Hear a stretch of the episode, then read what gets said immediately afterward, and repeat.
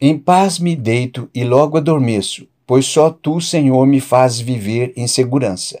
Salmo 4, verso 8. Você que me ouve agora está entre aqueles que enfrentam noites seguidas de insônia? Que recorre a remédios para conseguir dormir? Quem é o ladrão do seu descanso? São suas preocupações, sua ansiedade depressiva, suas incertezas, sua insegurança sobre o amanhã? No final dos anos 90, chegou às livrarias o livro intitulado Mais Platão, Menos Prozac. Era mais uma proposta de autoajuda o autor apresentava à geração que vivia a expectativa do novo século uma opção nova para a solução dos conflitos, angústias e dúvidas pessoais. Sua proposta alternativa era a filosofia.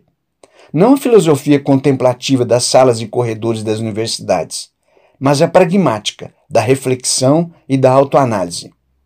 21 anos se passaram e pessoas continuam, em número cada vez maior, desorientadas com conflitos, atormentadas pela ansiedade e apavoradas com o vazio de sentido para suas vidas.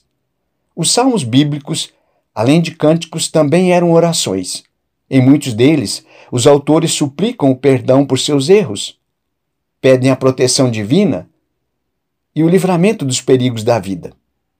Inimigos e ameaças não faltaram na vida de Davi, autor do Salmo 4. Ele, sua família e seu reinado viviam imersos em conflitos. Davi tinha motivos de sobra para viver deprimido. Mas aqui ele invoca a presença e a proteção de Deus. No verso 3 declara: O Senhor me ouve quando eu clamo por ele. No 5 aconselha: Confiai no Senhor. Davi conhecia o Senhor como conhecia a si mesmo sabia o quanto era dependente da misericórdia e do socorro divino. Diariamente experimentava o poder e a graça infinita do Criador. Por isso mesmo, a despeito de todos os conflitos que vivia, podia dormir em paz e andar em segurança. Não tinha necessidade de recorrer a expedientes inúteis. Sua paz estava em Deus. Só tu, Senhor, me fazes andar em segurança. Se você anda precisando de Prozac ou algo semelhante para dormir, se seu dia a dia é dominado por incertezas e insegurança, tome hoje mesmo a decisão mais acertada e feliz da sua vida. Confie no Senhor. Acolha o convite do Salvador. Ele disse: Vinde a mim todos que estáis cansados.